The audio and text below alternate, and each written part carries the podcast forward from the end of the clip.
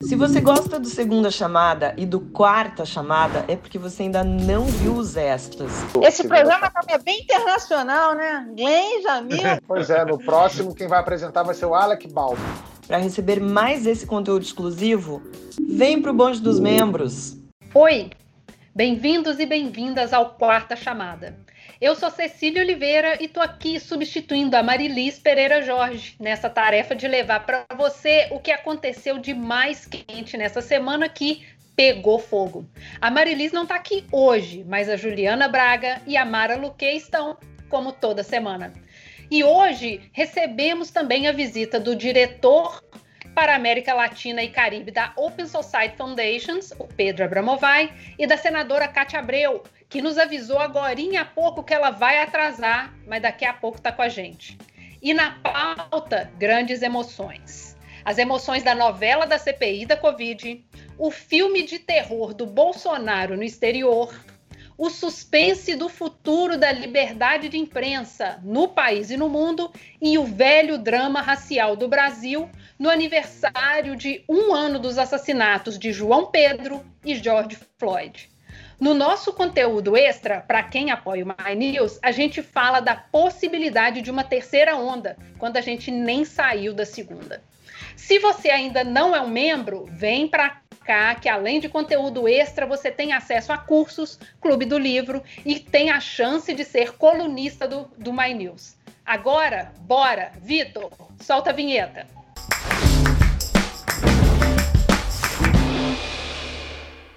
Olha, não dá para subestimar a CPI. Ela tá virando tipo uma novela boa. Você meio que sabe o que, que vai acontecer, mas não dá para deixar de assistir. E não tem capítulo ruim. Até hoje, que era para ser um episódio assim meio morno, né? Era votação de requerimento, foi quente. Juliana, o tema principal hoje foi convocação de prefeitos e governadores é, e no final de contas, quem é que vai ser chamado?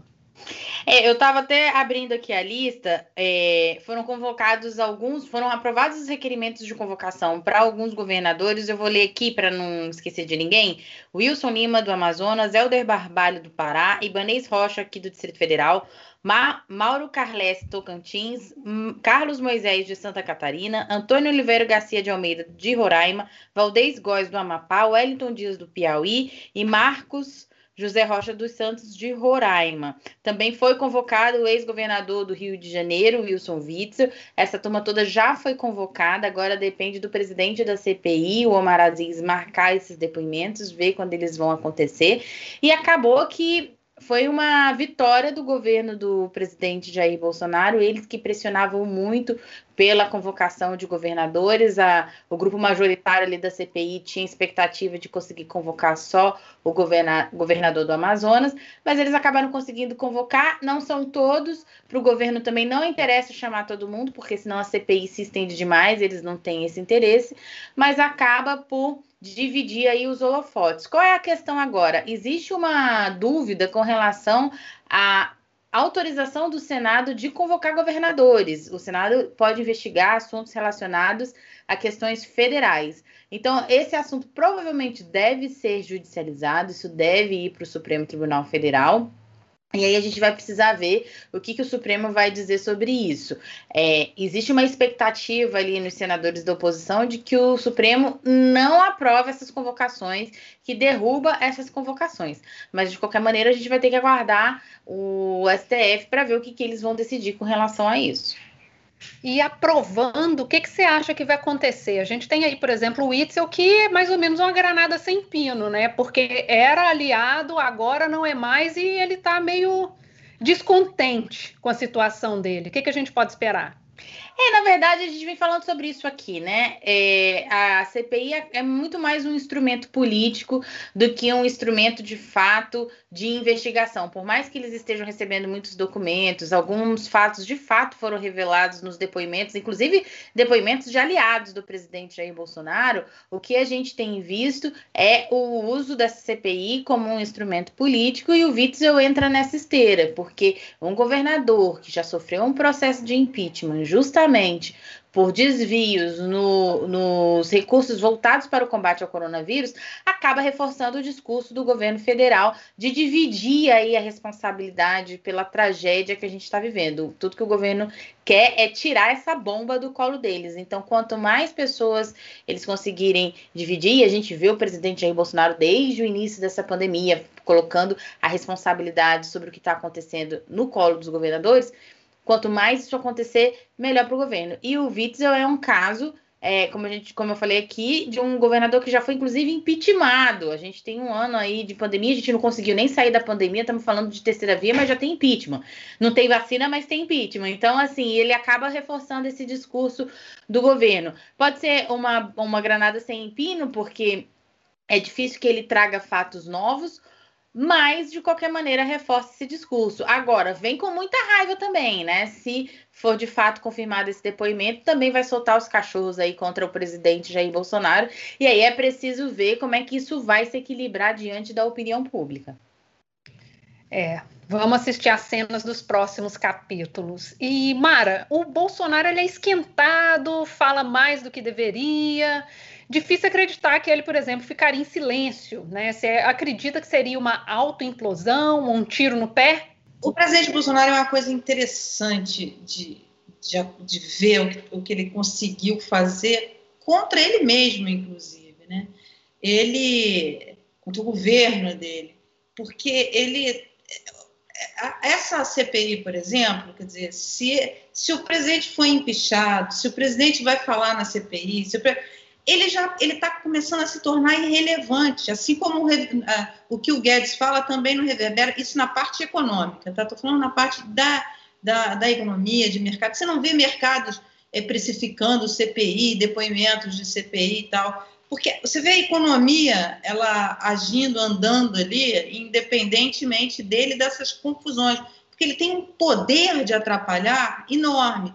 A economia, a economia poder, se tivéssemos um governo minimamente é, organizado e responsável, essa economia era para estar tá bombando. Não está, porque o governo está assim. Ela trouxe, é, esses últimos meses tiveram umas melhoras, você teve uma melhora na arrecadação federal, melhoras em todos os setores, mas o mercado entende que isso daí, olha, é um voo de galinha, é, há um, um, movimento de projeção de, de aumento da, da projeção do, da, do PIB para esse ano, mas para o ano que vem, por exemplo, já tem gente reduzindo as suas projeções. Então, quer dizer, é, é esse governo que, enquanto, enquanto essa, essa desordem, essa falta de organização, você não, não vê o Brasil, por exemplo, é, surfar numa liquidez internacional, como tem atualmente, enfim, a gente, ele acaba no, no, mercado financeiro, tem um meme que é como posso atrapalhar? É isso, o presidente virou isso, né, ele, aquela blusinha, como posso atrapalhar? Não fosse ele, essa, essa economia estaria bombando, você teria um país, você tem um, um país que, que tem uma vontade e um, uma força para crescer, mas você tem um governo que atrapalha. É. E Pedro, você que já foi secretário nacional de Justiça, me diz uma coisa: se o Bolsonaro for convocado, ele tem a opção de não ir? Ele pode evitar isso? É, essa é uma grande discussão, é que nem a discussão dos governadores, né? Hoje, no caso dos governadores, tem uma decisão, se eu não me engano, nisso Marco Aurélio, que fala que, que, né, que autorizou o, o, governador na época, Marconi Perillo, a não ir, é, mas não tem nenhuma jurisprudência consolidada. A Constituição fala que a CPI tem poderes judiciais, né? tem poderes de autoridade judicial. Ou seja, a autoridade judicial pode obrigar qualquer pessoa uh, a depor como testemunha. Uh, o presidente, como testemunha, ele tem uma, uma, uma prerrogativa específica, né, que é uh, dele poder responder por escrito. Então, eu acho que assim, quer dizer, o Supremo provavelmente, qualquer uma, que nem no caso do governador, se o presidente, uh, uh, presidente sendo convocado, isso certamente vai parar no Supremo o Supremo pode obrigar ele, é, provavelmente, a responder por escrito. É, eu acho difícil imaginar que se fosse um juiz, foi como naquele outro inquérito, né? É, o Celso de Mello também teve uma decisão parecida, no inquérito do Moro, né? onde ele teve que responder. Então eu acho difícil imaginar que a CPI pode convocar e o juiz pode só mandar por escrito. Mas não sei, se ele quiser ir de livre e espontânea vontade, claro que ele pode também, né? É, E em depoimento à CPI da Covid, a capitã cloroquina acusou o jornalista Rodrigo Menegar de ser responsável por uma suposta extração indevida de dados do Tratkov, aquele aplicativo que indicava cloroquina em praticamente qualquer cenário.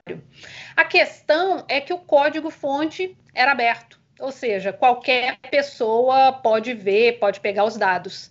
E ainda ontem, os senadores bolsonaristas é, Eduardo Girão e Luiz Carlos Reins reclamaram de um artigo escrito pelo sociólogo Celso Rocha de Barros, colunista da Folha de São Paulo. Isso acabou resultando numa investigação da Polícia do Senado contra ele. O episódio ocorre depois do repórter Pedro Duran, da CNN Brasil, ter sido impedido por bolsonaristas de cobrir a motociata no domingo. Juliana, você que cobre Brasília, a liberdade de imprensa no Brasil está em risco? Olha, é, a gente que cobre aqui Brasília vê esse tipo de investida, esse tipo de ataque, não é de hoje. E é um ataque que às vezes é muito reverberado também por uma posição de você condenar o mensageiro, né? Porque a imprensa, no final das contas, é mensageiro. Eu ouço aqui de fontes que ah, a imprensa está pegando muito pesado e tudo. Mas infelizmente isso não é novidade. Eu lembro que naqueles, naquelas manifestações, agora minha memória acho que foi 2013, aquelas manifestações que, que foram inclusive identificadas ali como o início do processo de impeachment da presidente, da ex-presidente Dilma Rousseff, eu lembro de ir à manifestação ter que tirar meu crachá de repórter, porque a gente não se sentia seguro sendo identificado como repórter. Então, infelizmente, é, é algo que ocorre não é de hoje, existe essa postura, e eu acho que é sempre uma forma de você fragilizar é, outro dia eu não lembro quem foi que deu entrevista aqui no canal que estava falando sobre isso. É uma forma de você fragilizar quem consegue formar consensos. A imprensa, em alguma medida, forma consensos é, com relação a determinados assuntos, com relação, por exemplo, agora ao uso de determinados medicamentos, as melhores estratégias de combate à pandemia. E nesse momento em que é preciso criar dúvidas sobre isso, é mais fácil você criar dúvidas sobre a imprensa. Mas infelizmente não é uma novidade. É, a gente vê esse tipo de coisa é, acontecendo, essa, essa, essa descredibilização da imprensa acontecendo já há alguns anos. Eu acho que o que se difere hoje é que há um uso das estruturas institucionais, das das estruturas, inclusive de governo, para formalizar esses ataques, mas infelizmente é algo que é reverberado na sociedade. E infelizmente não é de hoje. E é uma pena porque realmente é, a gente nesse momento que a gente vive tantas incertezas, você ter mais essa incerteza de como formar sua opinião, de como ter ali uma, um, um formador de consensos mesmo, é óbvio que é prejudicial, mas infelizmente não é de hoje. É, realmente o cerco meio que se fecha, né? A gente todo dia está postando considerações de solidariedade com algum colega que está passando por alguma situação similar. Muda o nome, né? Está todo dia mudando o nome cada de um jornalista aí é, nessa, nessa passando por essa situação que não é só um caso do Brasil.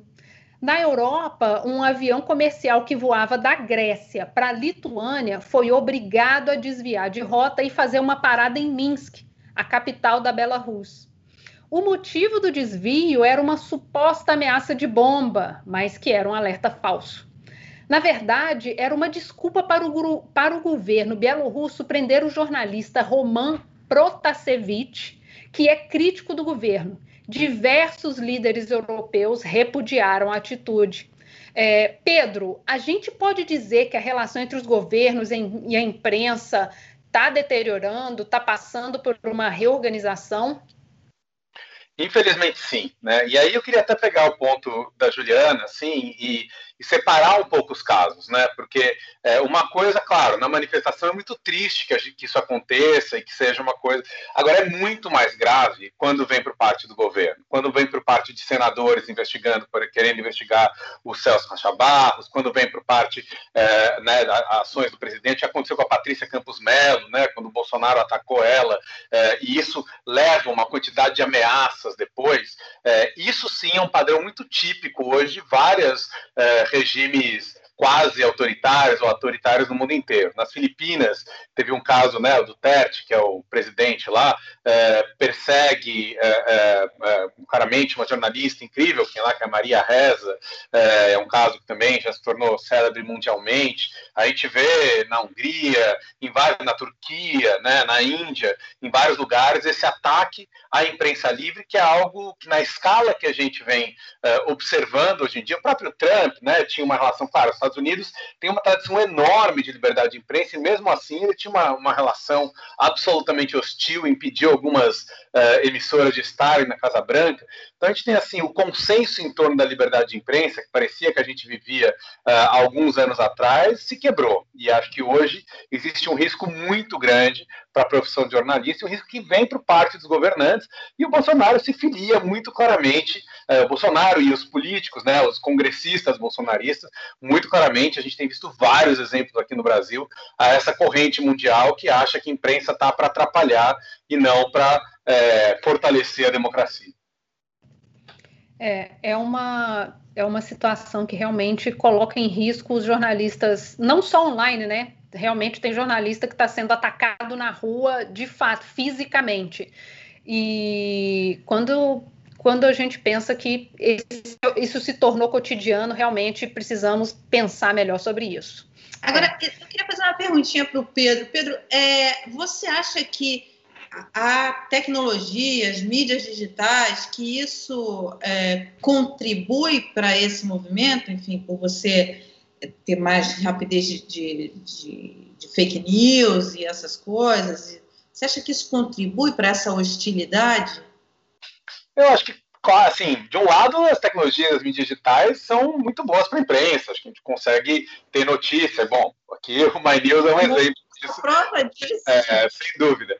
Mas é evidente que você tem com as mídias sociais hoje, é, a imprensa de um lado, a imprensa tradicional perde um papel de mediador, né, que fazia antes, você tem uma relação do político direta com a população, muitas vezes sem a mediação, e isso muitas vezes gera é, relações é, perversas para a democracia, porque excluem, né? A imprensa é um lugar onde você poderia ouvir vozes diferentes. Quando o político fala só com um lado, você vai criando bolhas, né, que acreditam sempre na mesma coisa, e o outro passa a ser o inimigo, até porque muitos desses políticos tratam o outro como inimigo. E aí, claro, você tem uma, uma essas, essas bolhas, a fala violenta do presidente é um sinal, é, como se usa a expressão, quase um apito de cachorro, né, um sinal silencioso, assim, para que é, as multidões violentas depois ataquem alvos específicos. Né? A gente vê isso muitas vezes acontecendo. Isso é um fenômeno de vários desses lugares de presidentes com esse novo autoritarismo do século XXI e que Bolsonaro reproduz com desenvoltura aqui no Brasil. É, complicado. E na, na última terça-feira, a morte do George Floyd completou um ano. Floyd era um homem negro que foi sufocado até a morte por um policial branco em Minneapolis, nos Estados Unidos. Uma série de homenagens foram feitas no país. O presidente Biden chegou a dizer que Floyd mudou o mundo.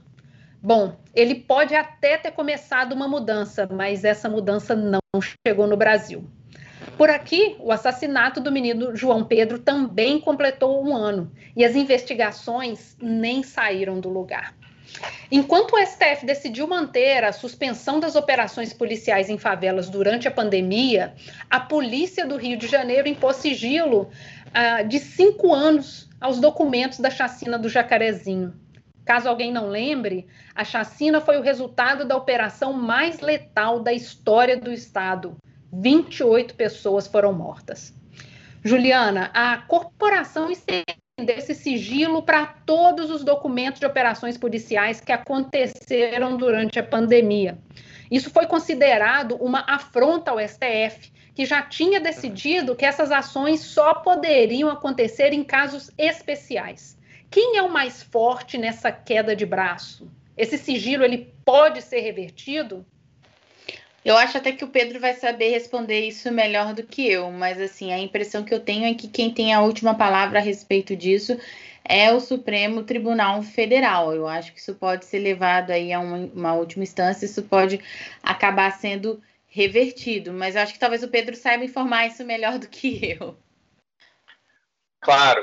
É, isso faz parte de todo uma, um discurso político de afronta ao Supremo que vem do próprio presidente, vem dos apoiadores do presidente e se espalha pelas instituições policiais que hoje, em muitos lugares, são é, base de apoio do presidente. A gente tem visto o presidente tentar estabelecer uma relação direta com as polícias, não é à toa, né? A manifestação de domingo aqui no Rio de Janeiro mostrou isso muito claramente, e de criar uma instabilidade para vários governadores, inclusive, e na própria sociedade, né, de politizar essa polícia, pra, e agora utilizando ela para ir contra o Supremo. A polícia do Rio, particularmente, tem feito isso de maneira ostensiva. O nome da operação, da chacina, né, a operação que resultou na chacina de Jacarezinho, era Exceptis, né, justamente porque o Supremo disse que só em casos excepcionais poderia ter operação. Então, eles quase que fizeram uma provocação mesmo, né, assim, claramente uma provocação para o Supremo usando o nome, dizendo aqui a, a, a excepcionalidade. E mataram uh, eh, 29 pessoas, inclusive um policial,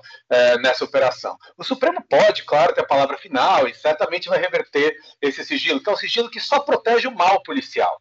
Né? É, o bom policial quer justamente que a gente saiba se houve conflito, se ele estava se defendendo. O mal policial precisa encobrir, precisa que a gente não saiba o que aconteceu, se foi uma execução sumária ou se ele estava se defendendo. Se aquela ação era uma ação de fato de segurança pública ou se era uma ação da polícia para ocupar, para favorecer a milícia é, na disputa com o tráfico, como a gente vê, ou alguns grupos de tráfico, como a gente vê muitas vezes no Rio de Janeiro. Né? Acho que a, a Cecília trouxe o caso do, do, George Floyd, a gente precisa dimensionar, dizer, o caso do George Floyd chocou o mundo e trouxe, né, expôs o quanto a polícia dos Estados Unidos é violenta. A polícia de lá mata todas as polícias americanas por ano, quase mil pessoas, pouco menos de mil pessoas por ano.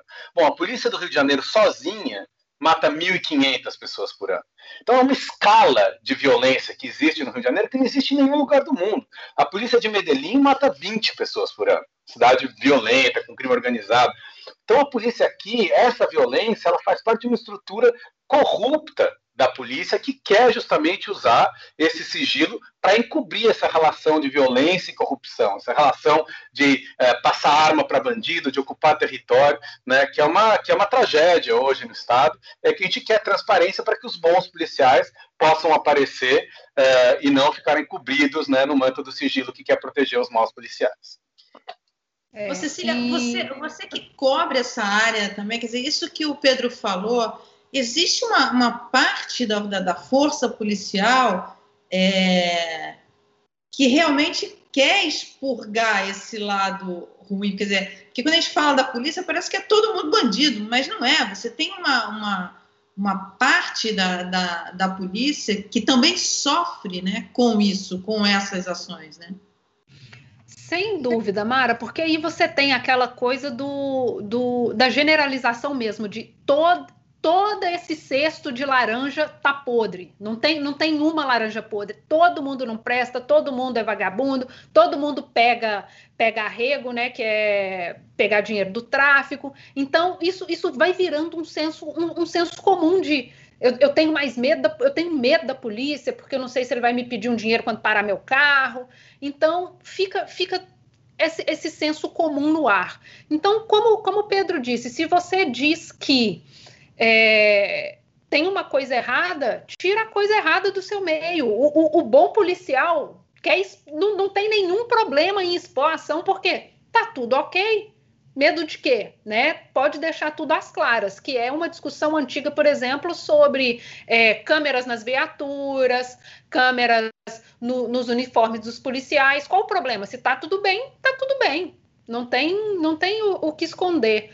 Mas, de fato, isso, isso é um problema que, que vai para além da polícia em si, porque a gente tem que lembrar que tem um sistema de justiça todo por trás disso, né? Tem Ministério Público, tem, tem a Justiça do Estado, e aí era até uma das perguntas que eu queria fazer para o Pedro, porque assim, a família do, do Floyd, ela já foi indenizada, o policial já foi punido.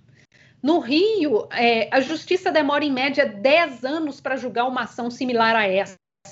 E o valor da, da indenização é, em média, 100 mil reais. E o caso do João Pedro, que foi morto também numa operação policial dentro de casa, não saiu do lugar. Aí eu queria te perguntar, Pedro, o que, que falta para a gente andar em relação à justiça e reparação das famílias? Olha, primeiro, é, é, acho que falta o Ministério Público tomar a iniciativa, né? Quer dizer, e até a extinção do, do grupo do Ministério Público de Segurança Pública foi criticada pelo ministro Fachin na sua é, é decisão, é uma é justamente mais uma, uma, uma, né, uma, pilha que a gente vai tendo é, é, em cima que vai sufocando a possibilidade de esclarecer esses casos. Então, a primeira coisa é isso, quer dizer, o Ministério Público ele protege né, essa lógica da polícia. E parece, com o discurso que ele está protegendo um enfrentamento duro à criminalidade, mas não, ele está protegendo de novo o policial corrupto, ele está protegendo o policial é, que mata porque depois é, vai extorquir as pessoas, ele está protegendo é, enfim, justamente quem, quem, cometeu o que cometeu é, em Jacarezinho. Então, primeiro precisa o Ministério Público mudar sua cultura e investigar. É, não precisa ser com tanto, né, não precisa nem ser com rigor que investiga é, é usuários de, de, de, droga nas favelas negras, não precisa ser nem, nem tanto assim. Né? Pode ser só é, dentro da Constituição que a gente já teria é, muito desclarecido. O Judiciário também precisa mudar a cultura, de partir do princípio que não está acontecendo nada. É uma situação de exceção que acontece no Rio de Janeiro, particularmente no Rio de Janeiro. Quando a gente tem um estado em que 30% dos homicídios são cometidos pela polícia, Quer dizer, a polícia é um, a, essa polícia, é, esse setor da polícia que está, digamos assim, na vanguarda desses homicídios, na vanguarda disso tudo, que é o setor ruim da polícia e que é tão apoiado pelo governador, pelo Bolsonaro, esse setor da polícia tem que ser parado. Né? Porque senão isso está causando. Né? Não é nem só que isso não melhora a segurança pública, a gente já sabe que não melhora, não cai. Quando a polícia fica mais violenta, não cai a criminalidade, mas aumenta.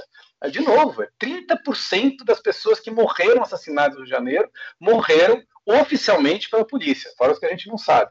E aí, quando você tem uma cultura de normalizar isso, é claro, os, os casos não andam, as famílias não são indenizadas, é, sempre tem uma justificativa, mesmo a gente sabendo de fraude, de policial coloca a arma na mão, tudo isso, você não investiga. E aí, quando você não investiga ninguém, de novo, você não separa o bom do mal. Claro que tem casos que policiais estão em confronto, tendo que se defender. Ninguém acha que não existe tráfico pesadamente armado no Rio de Janeiro, que isso não precisa de resposta é, dura. Mas quando você equipara as coisas é, não investiga ninguém, justamente acontece o que a Cecília disse, de, é, fica todo mundo no mesmo balaio. E você mencionou o Ministério Público agora, o, o Pedro, e a gente teve a, o Ministério Público extinguiu o grupo que investigava exatamente a, a má conduta policial. Você acha que isso é um, algum tipo de mensagem? Acho que é uma mensagem clara, né? Uma mensagem clara é, e que reforça justamente essa, esse setor da polícia. O ministro Fachin pediu que esse grupo fosse é, restabelecido. Então, acho que essa pressão do Supremo é muito importante. Né? E a gente sabe também, não dá para esconder a relação que os poderes instituídos no Rio de Janeiro, não só a polícia, têm com a milícia. Então, a gente não vai conseguir é, desmontar a milícia, a ocupação da milícia e a ocupação do tráfico sem investigar por dentro a polícia. A gente sabe que uma parte grande das armas que estão no do tráfico vieram e foram desfiadas da polícia, uma parte grande das munições. Então, investigar a polícia, mais uma vez, não é generalizar isso para todos os, os, policiais, mas investigar os, os policiais é, que se desviam, né, que cometem esses crimes, é fundamental para a gente retomar o controle do Estado, que o Estado possa ter o controle novamente da situação de segurança pública no Rio de Janeiro, né, o Ministério Público, o Judiciário e a polícia. E acho que isso, quando a gente vai tirando esses controles, quando vai parando de investigar e vai autorizando, porque ah, a gente está em guerra, então pode tudo, sempre que pode tudo, quem se beneficia é o corrupto. Sempre que pode tudo, quem se beneficia é o criminoso. E é isso que a gente está vivendo hoje no Rio de Janeiro. É, vai ser um, um desafio. É, e se a perspectiva desse governo aqui dentro não está fácil, fácil lá fora não fica longe. A imagem externa do país vem sofrendo abalos sísmicos desde a chegada de Jair Messias ao poder. Mara, mesmo com essas relações fragilizadas, o Brasil bate recorde em exportação, como você mencionou um pouco mais cedo. É, é por isso que a gente não vê assim muito esforço do governo para baixar o dólar e deixar tudo mais ou menos como está. É, o dólar ele tem vários é, motivos. Hoje até inclusive fechou em queda. É, por quê? Porque os exportadores fecharam câmbio e eles, os exportadores eles escolhem o melhor momento para fechar o câmbio para trazer o dinheiro. E hoje foi um momento é, trouxeram e o dólar deu uma pressionada para baixo no dólar.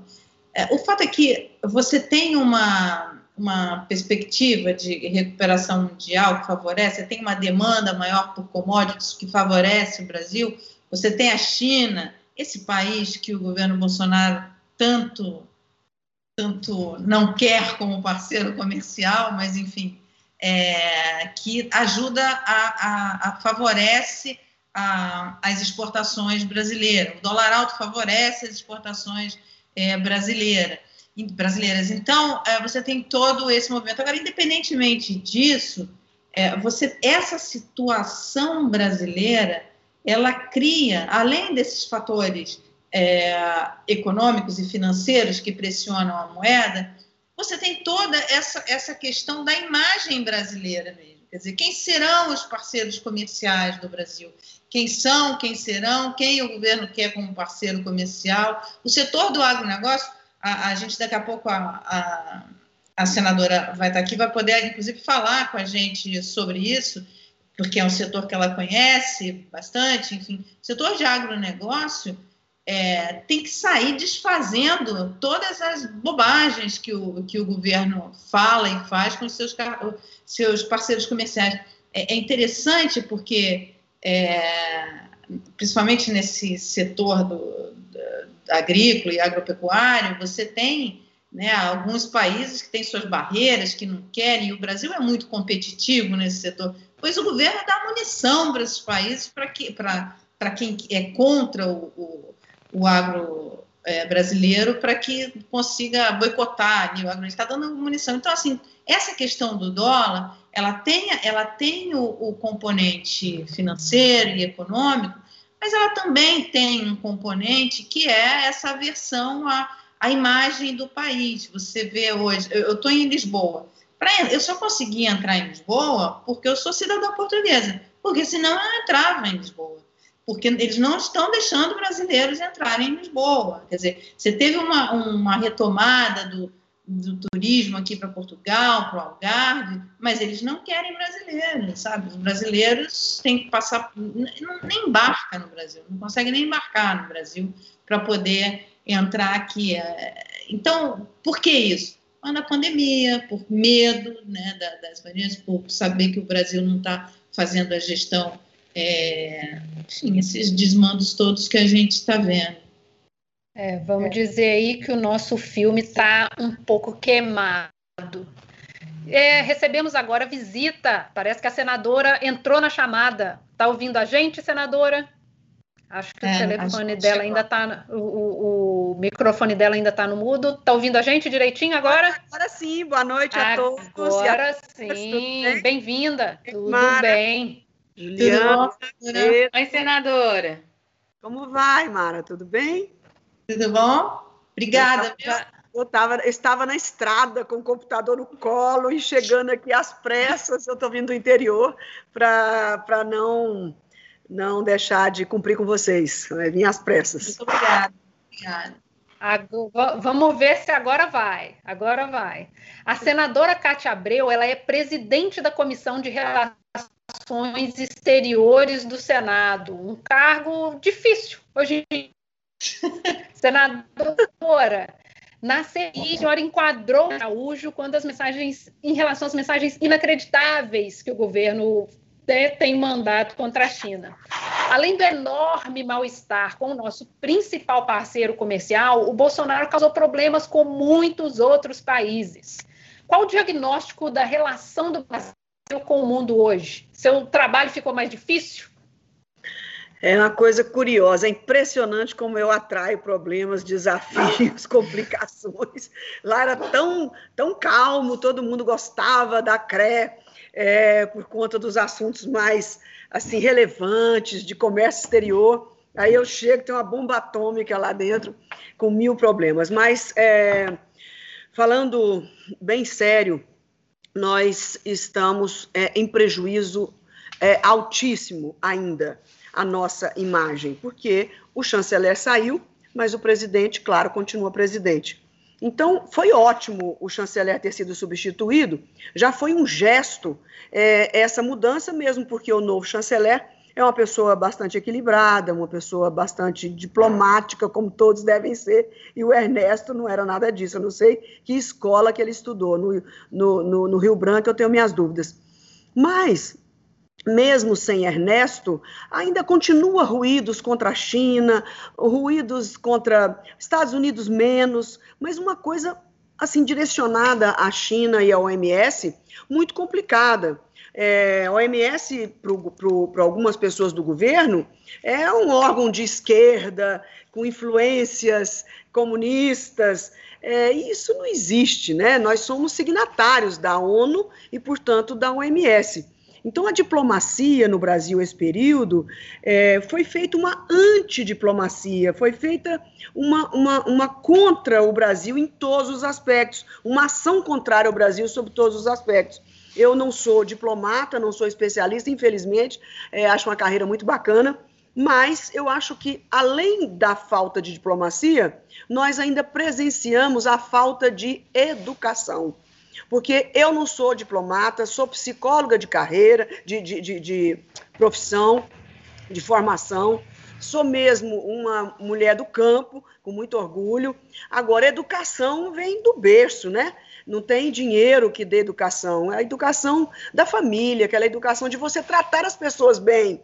Isso não precisa fazer Rio Branco. Né, é, é, com respeito, você ter uma relação respeitosa. Né? Respeitar as pessoas, você aprende isso. Você aprende isso respeitando os vizinhos, não fazendo barulho para incomodar vizinho, é, cuidado com o cachorro para não fazer barulho, tá sempre simpático aos vizinhos. A gente já começa dentro de casa, respeitando os irmãos, a mãe que está dormindo com o pai, não vou bater, não entrar sem bater na porta, gestos. Então, a diplomacia brasileira, ela, ela, além de não ter existido durante esse período do Ernesto, ela fez e praticou muita grosseria, falta de educação, falta de delicadeza com os países.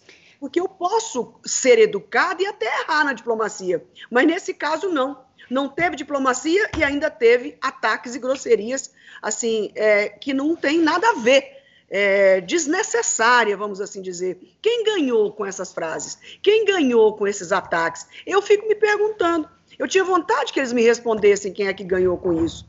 E eu não consigo encontrar um sujeito que tenha sido beneficiado com esses ataques. Ao Biden, em primeiro lugar, depois ao MS, à China, então, é incompreensível e nós precisamos é, fazer com que o Brasil retorne ao seu caminho, seu curso inicial. É, sempre teve um corpo diplomático da maior capacidade e categoria e que esses diplomatas, embaixadores do mundo, tenham metas, é, é estratégias, foco do que o Brasil espera deles. Você não pode mandar essa turma preparada para o mundo e não dar a eles uma conexão, uma direção, qual é a nossa prioridade. E eu quero registrar que há muito tempo nós temos falhado na política externa, de um modo geral. Uma falta de maturidade, uma falta de direção, uma falta de foco muito forte.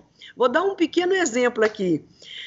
É, uma falta de investimento, vamos assim dizer. Os americanos têm duas mil pessoas na China é, na diplomacia, por conta do comércio e da diplomacia, da política externa. Nós temos 70, Mara, nós temos 70 pessoas. Apenas 10 estão na promoção comercial. Olha o tamanho da China, do mercado da China, né, e dos, da quantidade do consumidor chinês. Então, isso não é da agora, do Bolsonaro, eu tenho que fazer justiça, vem já há bastante tempo. Eu ampliei os adidos agrícolas, mas fui ministra num período fiscal péssimo, terrível, e esse, esse problema fiscal ainda continua, mas nós precisamos fazer uma mudança de estratégia, nem que seja tirando as pessoas de um lugar menos importante, mandando para mais importante, mas nós temos que ser mais ousados. O Brasil está numa situação fiscal, como eu disse agora há pouco, muito difícil, e todas as estratégias para tirar o Brasil do fundo do poço, nós precisamos ter. E o comércio exterior é um desses pontos importantíssimo para que a gente é, amplie as nossas exportações. O que, que acontece com essas exportações? Se elas forem significativamente ampliadas, as fábricas, por exemplo, da agropecuária, do agronegócio, terão que ser ampliadas. Se elas tiverem que ser ampliadas, elas vão precisar de mais trabalhadores.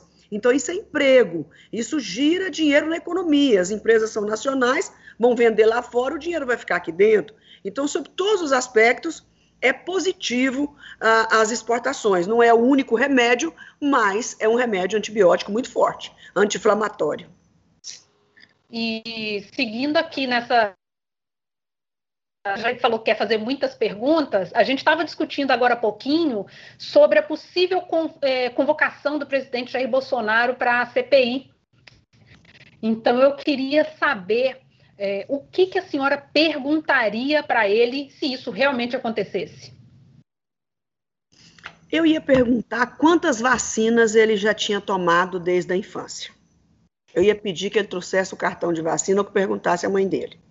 Então, com certeza, ele tomou sarampo, varíola, cachumba, coqueluche, paralisia infantil, doenças que ele é mais velho do que eu, mas nem tanto.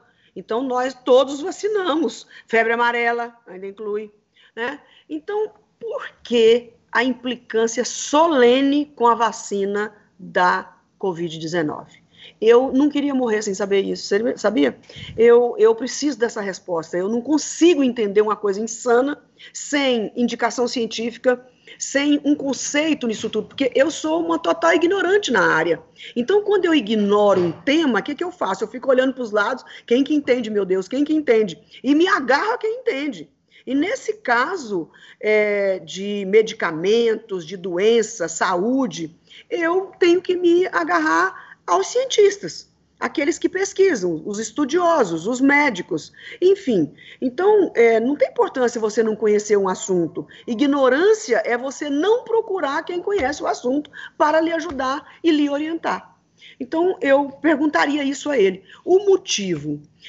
Segunda coisa que eu perguntaria a ele é por que o senhor insiste em receitar biotônico Fontoura para Covid? Todos nós tomamos biotônico Fontoura. Meu Deus, eu não tenho nada contra o biotônico. Eu tomei também na minha infância. Mas as pessoas brincam que é. se biotônico fosse bom para metade do que está escrito na bula, é, ninguém morria mais, né? Mas as mães, tem muitas que ainda continuam dando biotônico Fontoura. Então, para mim, esses remédios aí que ele receita é biotônico Fontoura. Então, da onde que ele tirou isso? Eu queria muito perguntar para ele, não precisa ser na CPI, eu queria encontrá-lo e perguntar quem foi que falou para o senhor que esse negócio funciona? Pelo amor de Jesus. Porque será possível que existe um complô internacional contra a cloroquina? É isso?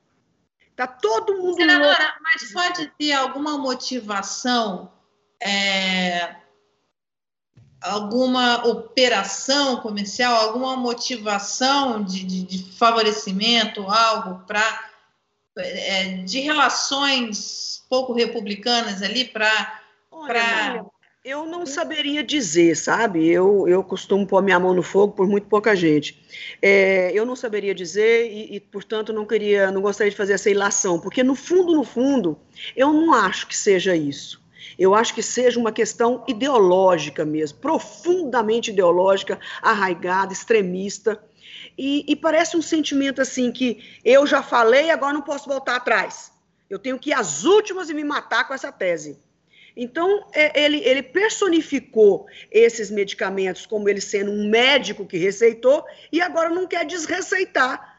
Nós temos médicos importantes e famosos no Brasil que lá atrás, eu mesmo tomei um desses remédios, não me lembro qual foi, antes, né, de, quando iniciou a pandemia. Os médicos em Palmas, muitos estavam tomando esse remédio, inclusive em São Paulo. Mas isso foi um curto período. Logo, a ciência demonstrou que esses medicamentos. Por que, que ele não aproveitou essa hora e recuou? Certo? Por que, que não recuou nesse momento? Porque direito de errar todos têm, mas direito de repetir o erro é uma coisa complicada. Imagina, Ia morrer menos gente, né? Ia Senadora, poupar eu... algumas vidas aí. Cecília, posso aproveitar e fazer uma pergunta? Que a senadora está falando lá, sobre essa questão ideológica é, e estava falando agora há pouco que foi feita uma troca lá no Itamaraty, mas o presidente continua no cargo. Também continua no cargo o assessor dele para assuntos internacionais, o Felipe Martins, que teve inclusive requerimento aprovado pela CPI e é tido como esse representante da ala ideológica do governo. A senhora acha que ele pode ser essa figura que está reforçando esse discurso ideológico com relação à compra de medicamento no exterior, à utilização dessa, desse medicamento no Brasil. É, As pessoas comentam muito, é, Juliana, as pessoas comentam muito que ele tem influenciado o presidente, essa pessoa nefasta, uma perso um personagem sombrio, que ninguém sabe direito como é que é, o que que faz, né? É, então, eu não, eu, não, eu, não, eu não consigo compreender essas coisas truncadas e sem transparência. Quem assessora quem, quem é responsável por o quê, é o mínimo que nós merecemos de qualquer governo, desde uma prefeitura até o governo federal. As pessoas precisam ter as suas suas posições, os seus crachás, né, vamos assim dizer, na mesa, eu sou o que mesmo aqui? Qual que é a minha função? Então eu vejo muita mistura de, de opinião, é, mistura de opiniões, e que me assustam isso. Eu, quando fui ministra, eu assim, eu pude ver de perto a responsabilidade de um ministro de Estado. Meu Deus do céu, é muito maior do que eu imaginava antes de ser ministra. Por quê? Porque além da gente ter que dar conta do recado na nossa área, cada um na sua, eu era na agricultura, a gente também aconselhava presidente. Ministro de Estado é um conselheiro. Por isso ele tem que entender minimamente da situação que ele está trabalhando é, que seja energia, que seja meio ambiente, agricultura, saúde, educação, para ele aconselhar bem o executivo.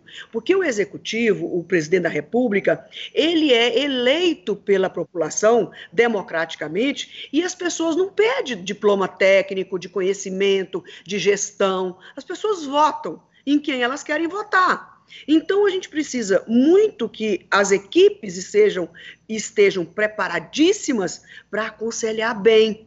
Então eu não tenho nenhum receio de dizer que o Bolsonaro, eu acho que ele teve duas questões. Uma, um grupo que o influenciou muito mal, é, de forma radical, não estou querendo isentar ele de nada, mas a influência é tudo. Um fala uma coisa de cá, outro fala uma coisa de cá. É, é, só, é só você trocar de lugar com seus amigos, com seus colegas de trabalho, as, as opiniões divergem muito. E nós temos um grupo de assessores que eram bajuladores, que não tinham coragem de contrariar. Então fica os malucos influenciando mal, a ala xiita, extremista, radical, o senhor não pode mudar de opinião, é, e a, os demais que poderiam, quem sabe, ajudar, melhor não mexer.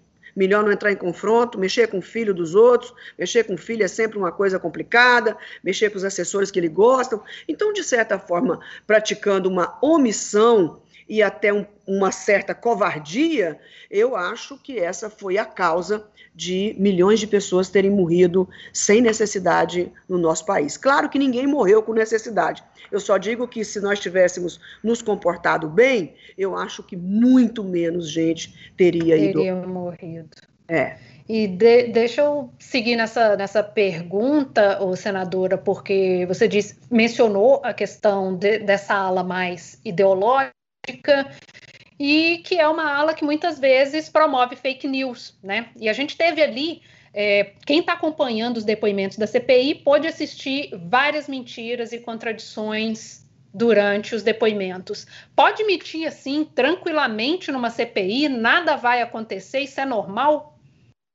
Não, não é normal e, e, eu acho que o instrumento da prisão ele existe para qualquer momento não só na hora, mas posteriormente, de acordo com a ampliação das investigações.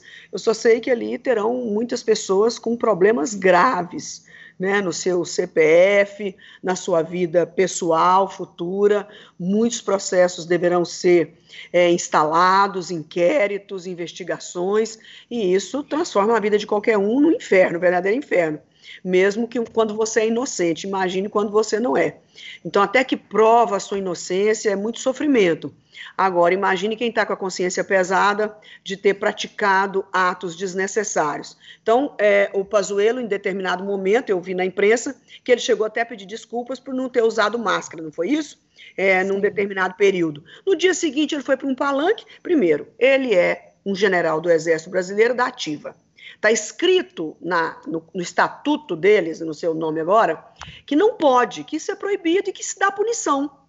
Então, eu perguntei a um coronel do, do, da, do Exército, o Pazuello, então, quando subiu naquele palanque, ele sabia que estava cometendo uma infração passível de punição. Claro, senadora, isso faz parte da nossa carreira, do nosso currículo. Então, ele subiu ali debochando do povo brasileiro e do exército brasileiro. É isso. certo? Então, ele subiu e, além de ter subido num palanque político, ele também não usou a máscara poucas horas depois de ter pedido desculpas na CPI. Então, é um deboche, uma chanchada, né? Uma coisa muito estranha, muito esquisita. É um bajulador quanto mais esse Pazuello, um bajulador quanto mais. Porque entre e o presidente... Pedro, Pedro... Ah, desculpa. Não, desculpa, senadora, falhou aqui para mim, parece que deu um delay aqui. Eu ia inclusive perguntar ao Pedro sobre essa questão que a senhora levantou, essa punição, né, ao Pazuello pode ser um presente, porque ele tem que ir para a reserva, ele pode subir em quantos palanques quiser. Como que, como que funciona essa situação diante do, do regimento militar? Olha, na vida de um militar comum, né, você ser, receber uma infração disciplinar te mandando para reserva afeta algo que para a, a história dos militares deveria ser muito importante, que é a honra militar. Mas eu não acho que a gente está falando de militares comuns. Né? A gente tem um presidente da República que construiu a sua carreira política a partir da sua expulsão, né? da, da, justamente da infração disciplinar, de, de, uma acusação de colocar bomba, é, de um ato de preparação de atos terroristas, é, quando ele era é, ainda no Exército. Então, é, essa e, e, ao mesmo tempo sempre se vinculando ao mundo militar. Não é que ele fez isso e se separou. Ele sempre se e fez uma série de infrações, né? Fazia, é, violava as, as, proibições. Quem não ouviu o podcast da Carol Pires, é, Retrato Narrado sobre Bolsonaro, lá está tudo bem explicado. Violava as proibições de fazer campanha em quartel. Então, a vida do Bolsonaro é uma vida de, de, de infrações disciplinares. Então, claro, os militares que aceitam ser ministros e estar tá em volta e dar apoio político não os que estão impostos do, do, do, das forças, mas que vão para a vida política de uma pessoa com esse passado, uma pessoa que não louva é, militares brasileiros, né? Ele, ele, louvava o que é de pior no exército, que era o coronel Ustra. Esse é o ídolo dele. Não era nem os ditadores, não eram os presidentes da ditadura, eram os porões que envergonhavam até esses ditadores. Por isso que o Geisel chama o, o, o Bolsonaro de mau militar. Então, assim, eu acho que é muito coerente com quem vai para o governo de uma pessoa que tem a honra militar como algo desprezível, que isso se irradie por quem está em volta dele. Agora, é muito perigoso.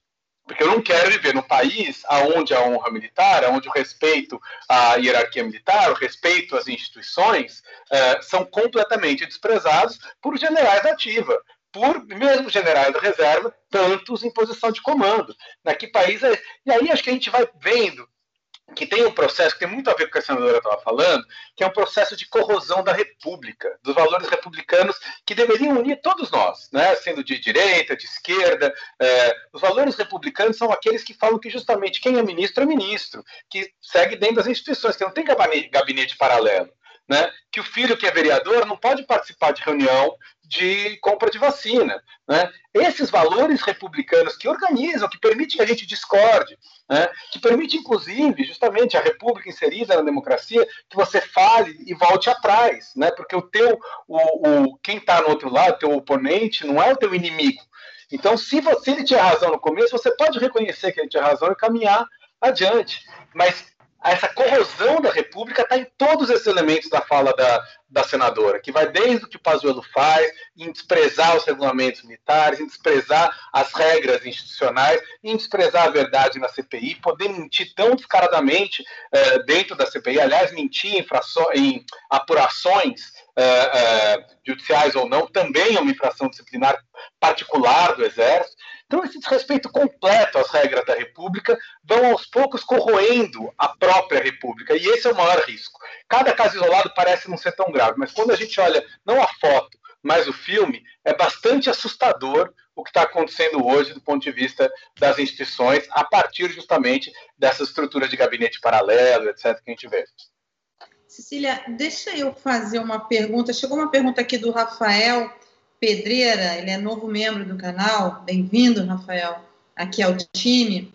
Olha, Mara, pergunta para a senadora. Ontem, ao falar no Ziriguidum é, sobre serviço de Bolsonaro em 2022, ela afirmou que deverá analisar quem será Bolsonaro em 2022. Ela está cogitando avaliar essa hipótese? É, Mara, obrigada pela pergunta. É, ficou preocupado.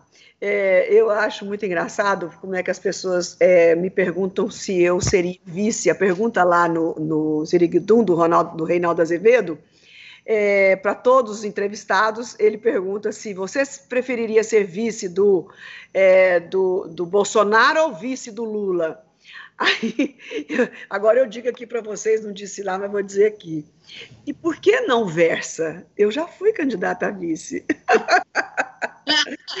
por que não eu não poderia querer um dos dois de vice? Só eu posso ser vice deles? é, é brincadeira. Eu acho que ninguém faz campanha, ninguém é, é candidato. A nossa Kamala Harris, senadora, a gente está é. tá todo mundo procurando o Joe Biden brasileiro e, na verdade, a terceira via viria é, uma mulher. Já pensou? Quem sabe, hein, hein Mara? Oh, seria uma alegria tão grande. Coragem não me falta.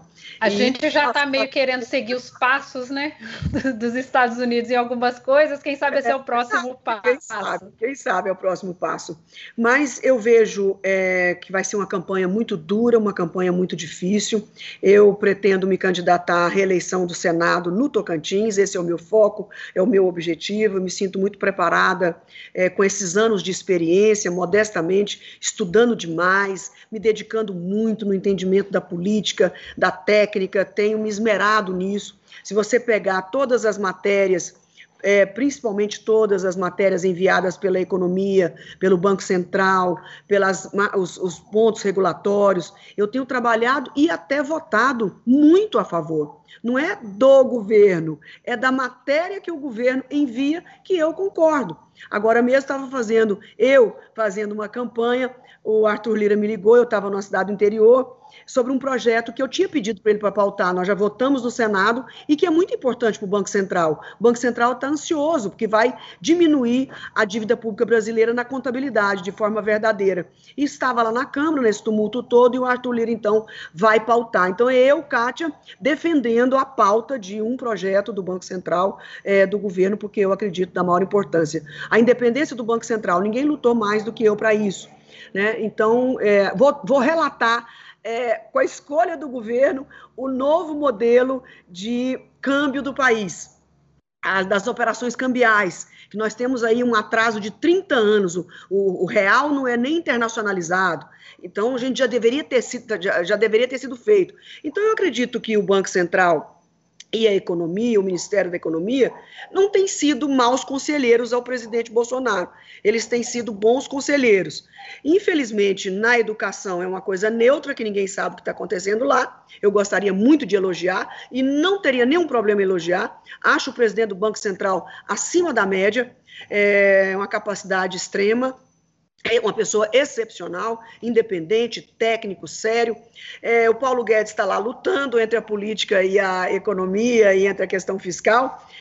Então, a Tereza Cristina é uma ótima conselheira do presidente, a ministra da Agricultura, então nós temos que ver os prós e os contras. Então, para provar mais uma vez que um presidente está sendo mal assessorado em determinadas áreas e outros aonde são técnicos, não são pessoas ideológicas, vamos assim dizer, é, reacionárias, estão agindo de forma correta. O próprio novo chanceler já se comunicou com o mundo todo. O próprio embaixador da Índia no Brasil, que teve brigas homéricas com o chanceler anterior, me disse ontem, ontem numa, num Zoom, é, numa reunião remota.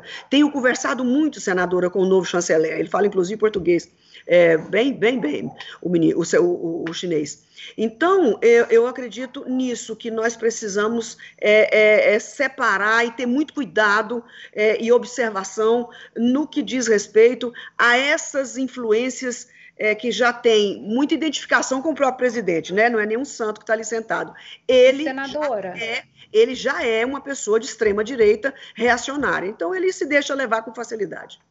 E senadora, é, tudo que você disse até agora só nos prova que a situação é, né, trágica, desesperadora, e eu dizia que em alguns momentos, assim, apesar disso tudo, a gente ainda consegue rir de uma coisa ou de outra, nem que seja um riso, assim, nervoso. Amarelo. Ontem, É um riso amarelo. Ontem a gente teve o depoimento da Mayra Pinheiro, a famosa capitã cloroquina, que, assim como Pazuello, tinha um habeas corpus, mas preferiu não falar. E foi mais um desfile de mentira, contradições, umas coisas assim meio loucas. O senador Randolph Rodrigues, ele reproduziu um áudio da doutora Mayra, a capitã cloroquina, onde ela comentava, digamos assim, os detalhes arquitetônicos da Fiocruz. Vamos ouvir um trechinho aqui tudo deles envolve LGBTI. Eles têm um pênis na porta da Fiocruz. Todos os tapetes das portas são a figura do Che Guevara. As salas são figurinhas do Lula livre, Marielle vive. É, é daquele jeito. E para quem estava aí com dificuldade de encontrar o pênis na fachada da Fiocruz, o pessoal do Twitter deu uma ajudinha. Olha aí, e não é um só, são três. É a institucionalização da piroca, que está sendo carinhosamente chamada de pirocruz. Mara, é mensagem subliminar ou um dos efeitos da cloroquina pode ser esse tipo de alucinação mesmo? Esse governo é um meme, né? É. Gente, é uma coisa impressionante. Você sabe que eu vi, eu vi quando o senador Randolfo falou, e, e eu achei estranho, eu falei, não, ela. Da onde ela tirou isso? E depois eu fui entender nos memes. Nos memes é que eu fui entender de onde ela tinha tirado isso. É, é uma coisa louca, não tenho o que falar. O que você vai Pedro, dizer? Sei...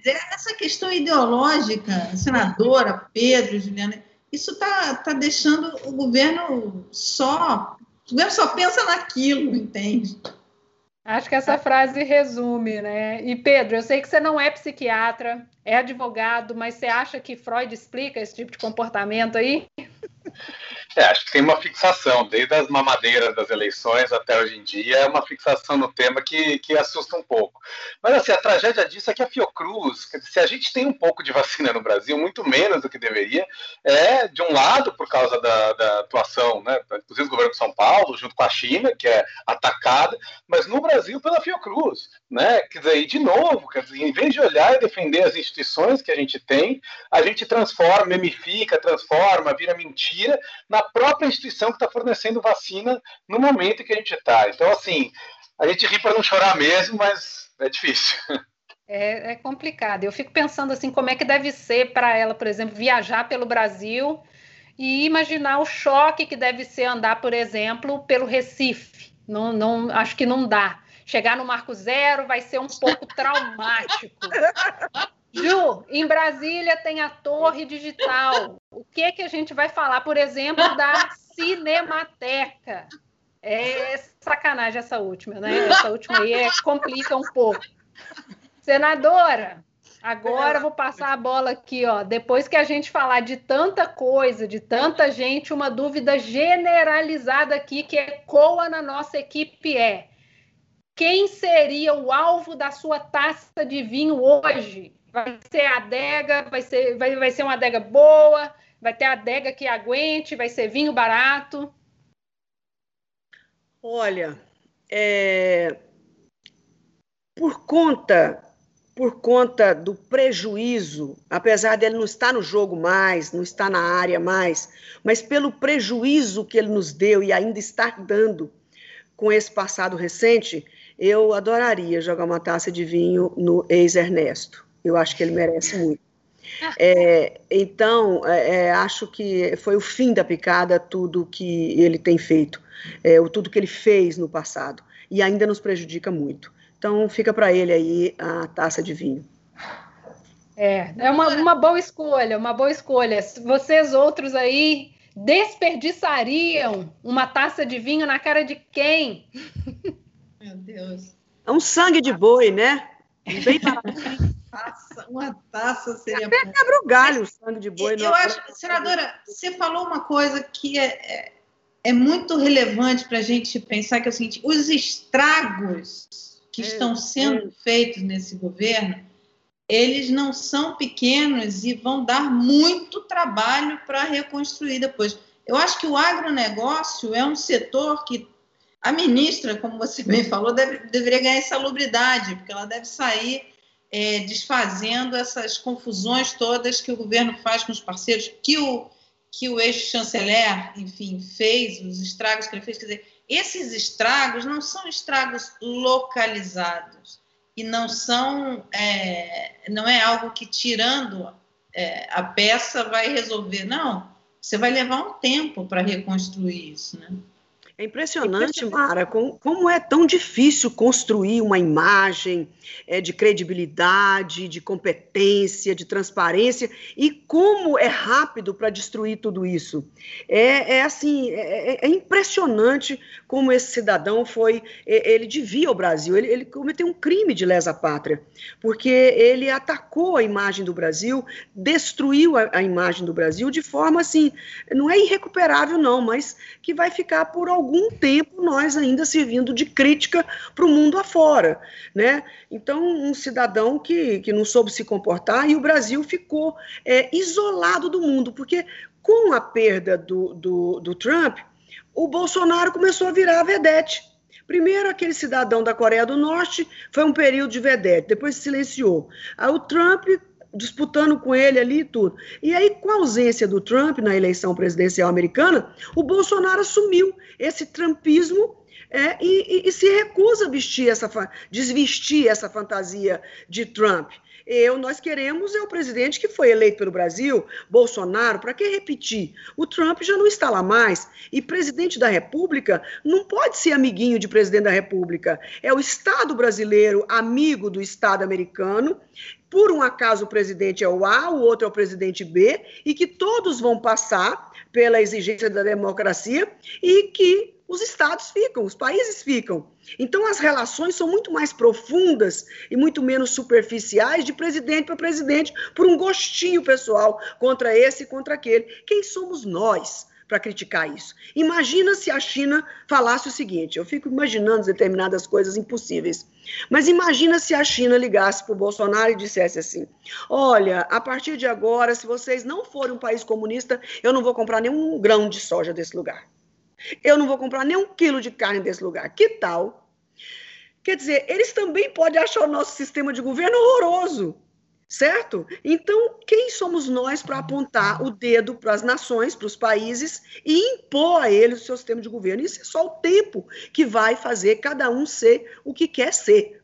Então, é, da mesma forma que nós é, nós não, né? Nós é gente demais. Que alguns é, é, fizeram esse trabalho de preconceito é, contra a China, de isolamento, de ataques por conta do sistema de governo, eles poderiam fazer o mesmo conosco. Qual seria a reação do povo brasileiro se isso acontecesse? Então, troca de lugar e vai lá para a China para ver o que, que os chineses pensam desses ataques. Eles estão felizes das suas vidas por lá? ninguém sabe, não nos interessa, a não ser que tenha uma, uma, uma, hecatombe humanitária. Claro que isso interessa ao mundo inteiro, em qualquer lugar do mundo, não é só na China, certo? Se acontecer no Brasil, se acontecer em qualquer lugar, qualquer crise humanitária deve interessar os povos. Agora, Agora... interferir na, no sistema político de alguém, isso é o fim. E outro estrago que nós não comentamos aqui ainda, que tem um senhor que está aí muito silencioso esses dias, que é o ministro do Meio Ambiente, que é do time de cá. É o time que aconselha mal, certo? Ele não está no time do que aconselha bem. Então, esse rapaz, ontem lá no Ziriguidum, e eu vou repetir aqui o meu ato, eu vou passar para ele o meu troféu motosserra. A minha faixa. essa essa é uma ótima escolha.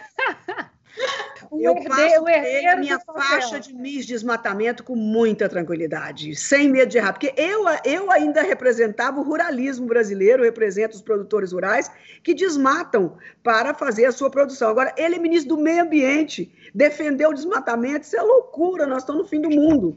Né? É, é, é, coisa de vaca não conhecer bezerro. É a expressão da roça, ótima essa. É, vaca não conhecer bezerro é porque chegou no fim do mundo, tá, gente? Quando a vaca desconhece o bezerro, chegou no fim do mundo. Então, nós estamos numa situação de vaca não conhecer bezerro. Agora a gente vai caminhando aqui para o finalzinho. E a gente vai agora para a nossa área VIP, o nosso cercadinho, onde, onde só entra quem é membro do My News. E se você ainda não é, tá, tá demorando aí. É só clicar aqui no, no retângulo azul e branco aqui embaixo para fazer parte da nossa comunidade. Hoje a gente vai falar lá sobre a possibilidade da terceira onda, essa velocidade e a velocidade da vacinação, os lugares onde é possível andar na rua sem máscara e que não é o Brasil. Se você é membro, o link está na aba comunidade e na playlist exclusiva. Até já!